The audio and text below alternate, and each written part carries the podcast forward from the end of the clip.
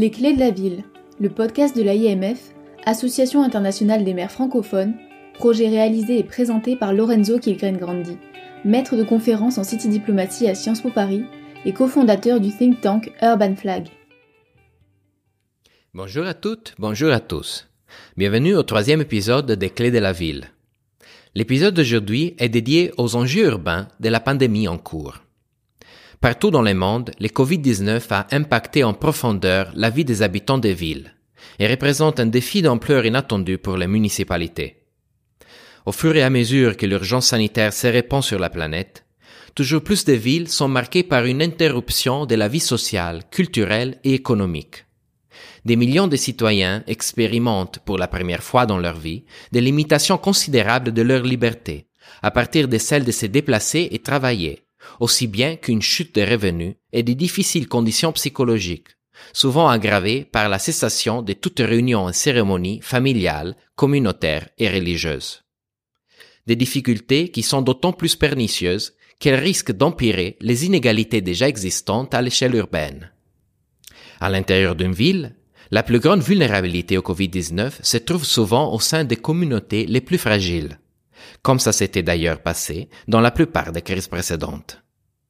La structure municipale, quant à elle, a dû faire face au défi extraordinaire de garantir la continuité de ses services. Transport public, propreté, gestion des déchets, soutien aux démunis font partie des activités dont le maintien a demandé beaucoup d'efforts et créativité aux mairies. Dans l'absence, le plus souvent, d'un plan de gestion des crises prêt à l'emploi. Mais si c'est bien à l'échelle urbaine que la pandémie cause le plus de souffrances, c'est justement en ville qui se multiplient les réponses à la crise. L'empathie, la générosité, l'essence civique d'un côté, la recherche scientifique, les mesures sanitaires, sociales et économiques et les services publics de l'autre, font des villes des vrais laboratoires d'innovation, où non seulement on essaie de répondre à la crise, mais on commence à imaginer la ville de demain une ville plus résiliente, toujours plus connectée à l'international, mais également capable d'engager les citoyens dans une démarche de co-création du futur. Des valeurs et des pratiques qui, heureusement, sont en train de s'affirmer au moment où il le faut le plus. Pour nous accompagner dans cette analyse, nous avons aujourd'hui le plaisir d'accueillir Carlos Moreno, professeur associé à l'IAE de Paris et cofondateur et directeur scientifique de la chaire Entrepreneuriat, Territoire, Innovation à l'Université Panthéon-Sorbonne. Monsieur le professeur, bonjour et bienvenue. C'est un plaisir. Merci pour l'invitation. Bonjour. Les chiffres des contagions montrent que certaines villes ont su répondre de manière plus efficace à la crise du coronavirus, d'autres moins. Qu'est-ce qu'il fait la différence dans la qualité de la réponse à l'échelle locale? Aujourd'hui, le coronavirus euh, est un virus qui a une très très forte propagation. Mais effectivement, il y a des pays euh, qui ont pu euh, réduire en tout cas l'impact, notamment en termes de mortalité. Nous pensons tous euh, à la Corée du Sud, nous pensons euh, au Japon, à Hong Kong, tout près de nous, nous pensons à l'Allemagne. L'élément euh, déterminant, à mon sens, qui a étudié cette viralité depuis quasiment le début, tient à trois éléments majeurs. Le premier, c'est la prise de conscience de du danger potentiel énorme par euh, la vitesse de propagation et par le caractère euh, viral s'agissant d'une pneumonie et avant tout et non pas d'une grippe. Cette prise de conscience est un élément majeur. Le deuxième élément, c'est euh, la décision prise très tôt pour faire des tests massivement afin de différencier qui est malade, qui est contaminé euh, sans euh, signe asymptomatique et qui est sain. Et le troisième élément, c'est euh, des mesures permettant à isoler les patients, les personnes malades et à, engager des traitements en maintenant une, un tri, une différence entre ces trois groupes. Je pense que ce type de prise de conscience du danger et les tests d'une manière massive et ensuite suivi d'une sélection euh, isolement et, traitement et sont des enseignements majeurs aujourd'hui pour que dans, chacune de nos villes, nous puissions donc euh, gérer au mieux euh, cette crise qui est quand même très dure. Merci. On voit donc que la crise appelle les villes à s'activer rapidement et efficacement pour mettre en place ces triples engagements dont vous parlez. À côté de cela, on observe d'ailleurs un nombre croissant de villes qui commencent à s'interroger sur l'après-crise. À votre avis, est-ce que la pandémie peut devenir une opportunité pour répenser la ville? Complètement. Cette crise, comme dans les diagrammes chinois, donc risque et opportunité par rapport à un seul mot, nous met d'une part face à ce que nous sommes en train de vivre au niveau planétaire, puisque c'est aussi une spécificité de la crise pandémique du Covid-19. Tous les continents sont affectés avec une vague qui euh, s'est faite avec des temporalités différentes, mais quoi qu'il arrive, tout le monde est à temps, avec plus ou moins de gravité en fonction de certains éléments qu'on a pu évoquer. Mais de la même manière, c'est une opportunité pour réfléchir sur la vraie question qu'il faut se poser, et nous le disons, je l'ai dit dans mes travaux depuis longtemps, dans quelle ville nous voulons vivre? Quelle est la manière de produire, de consommer, de se déplacer? À quel service nous voulons accéder? Comment nous utilisons notre temps de vie? Quels sont les objectifs des qualités de vie que nous voulons atteindre? Et pendant cette crise, bien sûr, j'ai lu énormément de, des travaux j'ai lisé pas plus tard qu'hier les travaux de la ONU et les travaux de UN Habitat. Et il y a un document très intéressant sur les, les ODD, les objectifs de développement durable, et les impacts sur chacun des 17 SDD de la crise pandémique. Et c'était c'est passionnant. Je pense que nous devons tous le connaître parce que du, euh, de l'ODD jusqu'au 17, en passant par celui qui nous concernait tous, euh, donc sur, euh, sur les villes, nous voyons que on est complètement atteint à tous les niveaux, socialement, économiquement, au niveau écologique. Nous avons des impacts culturels, nous avons des impacts politiques, nous avons des impacts économiques donc autour de l'emploi. Nous avons des impacts également sur euh, la manière de vivre en tant que citoyen. Et plus que jamais, ces mots très galvaudés auxquels on ne prête pas souvent attention, qui est le mot de résilience, bah, devient un élément clé pour nos villes. Mais la résilience n'aura pas beaucoup d'effet si en fait nous ne nous mettons pas en question sur le la ville que nous voulons. Et cette crise nous montre qu'effectivement, quand on doit tous aller au même endroit, bah, ce niveau de contamination, donc on accélère la propagation. Et que si nous pouvons vivre de manière plus décentralisée, si nous pouvons retrouver donc euh, cette capacité à s'épanouir dans la ville des proximités, dans la ville qui soit maillée, si nous avons la capacité à mieux gérer nos ressources locales, eh ben, cette crise serait mieux vécue. En tout cas, c'est ce que ça nous amène aujourd'hui le festival des fenêtres, le festival des balcons, les voisinages qui se créent, les gens qui découvrent que son voisin des paliers est musicien, la personne qui découvre qu'en dessous, il y a euh, un professeur, quelqu'un qui découvre qu'en face, il y a euh, un amateur euh, de cinéma.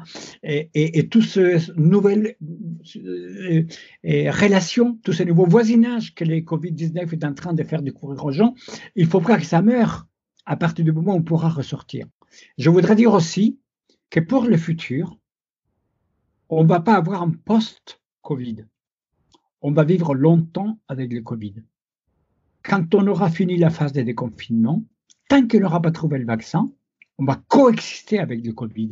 Donc, il faut adapter déjà notre esprit, notre manière de vivre, à une longue période dans laquelle eh ben, nous n'allons pas nous embrasser de la même manière, nous n'allons pas nous saluer de la même manière, nous n'allons pas nous serrer la main de la même manière. Nous avons gardé de nouvelles relations qu'il va falloir euh, construire autrement. Et peut-être qu'après-demain, ça ne sera plus le Covid-19, mais autre chose, parce que c'est les signes de temps que nous sommes en train de vivre, parce qu'à force d'exploiter les ressources naturelles de manière indue, la nature nous renvoie également des signes comme quoi eh ben, ça va pas très bien et il va falloir vraiment qu'on se dise qu'il faut changer. Une vie eh, urbaine axée sur les profits et la construction et les voitures pour une vie sur la qualité des vies, une meilleure respiration et des meilleures relations sociales et familiales. Merci, monsieur le professeur.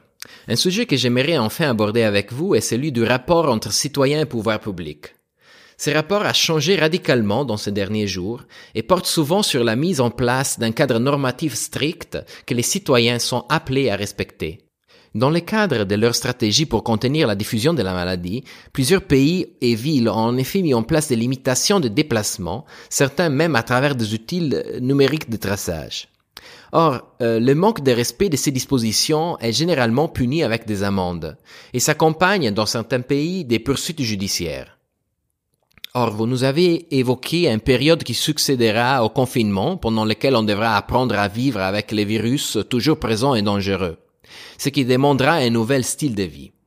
Quelle sera l'évolution du rapport citoyen-pouvoir public dans cette phase? À votre avis, est-ce qu'on continuera dans une approche normative et réglementaire ou est-ce qu'il y aura des conditions pour plus de collaboration dans le cadre d'une co-construction et une co-responsabilité du futur? C'est une excellente question, Lorenzo.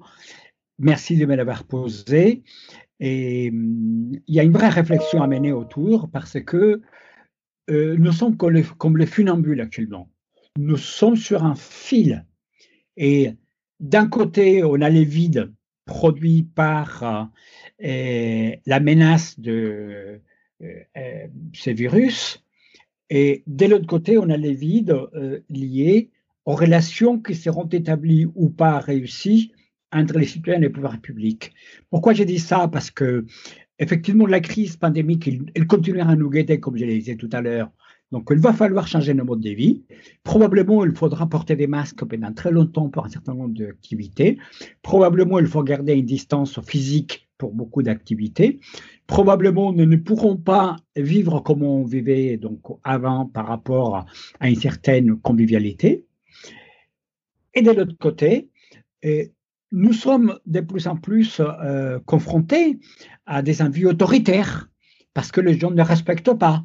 Donc, oh, il y a les amendes, il y a les décrets, il y a les interdictions, il y a la traçabilité par les téléphones, il y a le fait de savoir combien de personnes on a contacté quand on est tombé malade pour pouvoir les retrouver. Donc, il y a tout ce qui est des bonnes pratiques d'autorité pour pouvoir au mieux gérer une crise, et de l'autre côté, les dangers de l'autoritarisme. Donc, c'est ces deux niveaux euh, que, nous devons gérer dans, le funambulisme. Moi, je fais un appel aux maires qui nous écoutent, aux responsables de euh, gouvernance locale, à prendre la plus belle des responsabilités qui est la leur, veiller pour leurs concitoyens, avec un mélange d'autorité responsable, mais également de respiration démocratique. Nous avons besoin d'avoir des mesures pour endiguer cette crise, mais nous avons besoin aussi d'écouter nos citoyens, de ne pas les étouffer parce que déjà les virus, lui, il coupe la respiration des gens et les gens meurent étouffés. On n'a pas besoin de les étouffer encore plus dans le peu d'espace qui leur reste. Il faut donner aux citoyens, quand on sortira peu à peu du confinement, des capacités pour qu'ils soient effectivement co-créateurs, co-acteurs, co-responsables, pour les impliquer.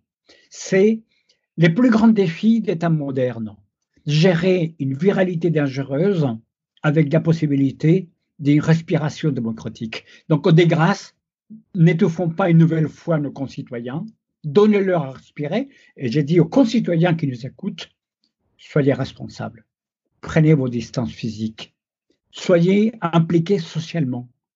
Ne devenez pas des zombies geeks, ne fouillez pas derrière vos écrans. Vivez la vraie vie, celle de la réalité, et dites-vous bien qu'aujourd'hui, plus que jamais, des menaces comme le changement climatique et l'extension de la biodiversité, ce que nous vivons aujourd'hui, ce n'est rien à côté de ce qui pourrait survenir si nous ne sommes pas tous responsables de la qualité de vie, de la sauvegarde des ressources planétaires et d'arrêter cette course infernale pour le profit qui est en train de détruire notre planète et surtout la vie humaine, parce que la planète nous survivra, mais peut-être pas nous.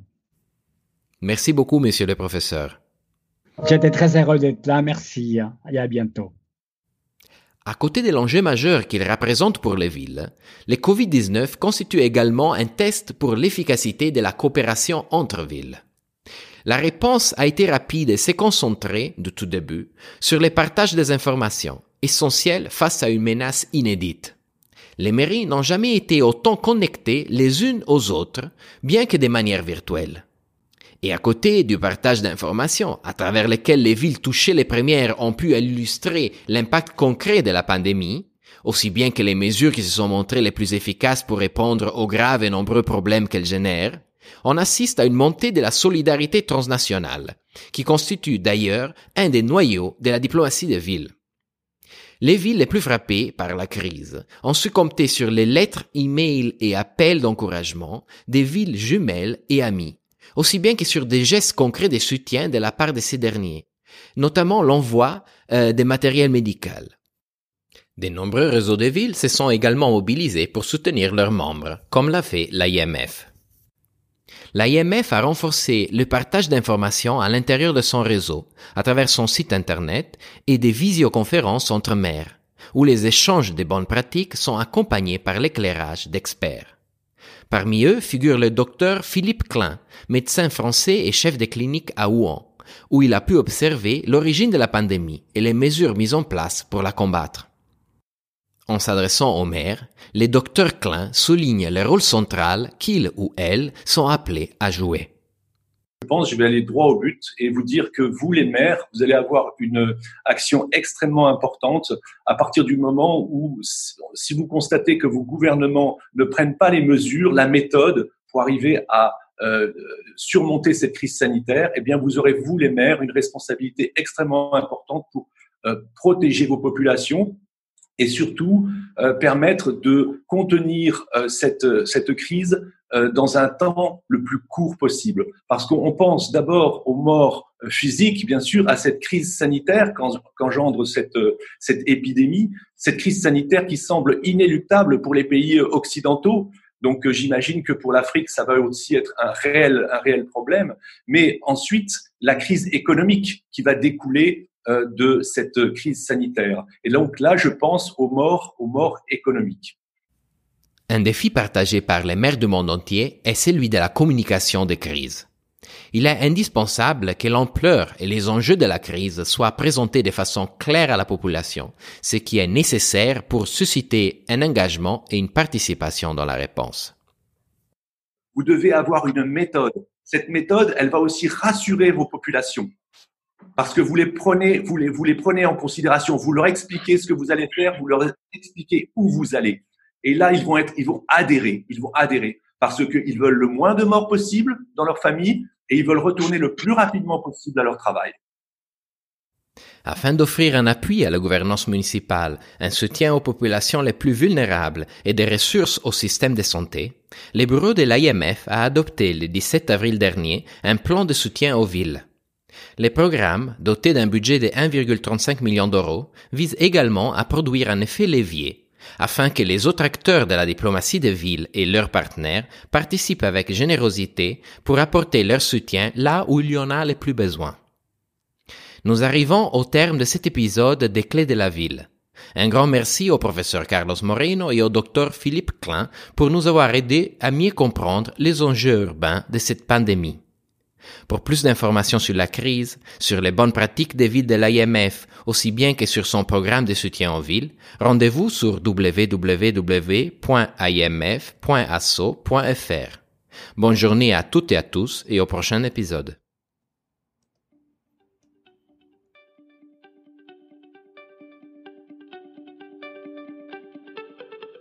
Vous avez écouté Les clés de la ville, le podcast de l'IMF un projet créé et présenté par Lorenzo Kilgren Grandi.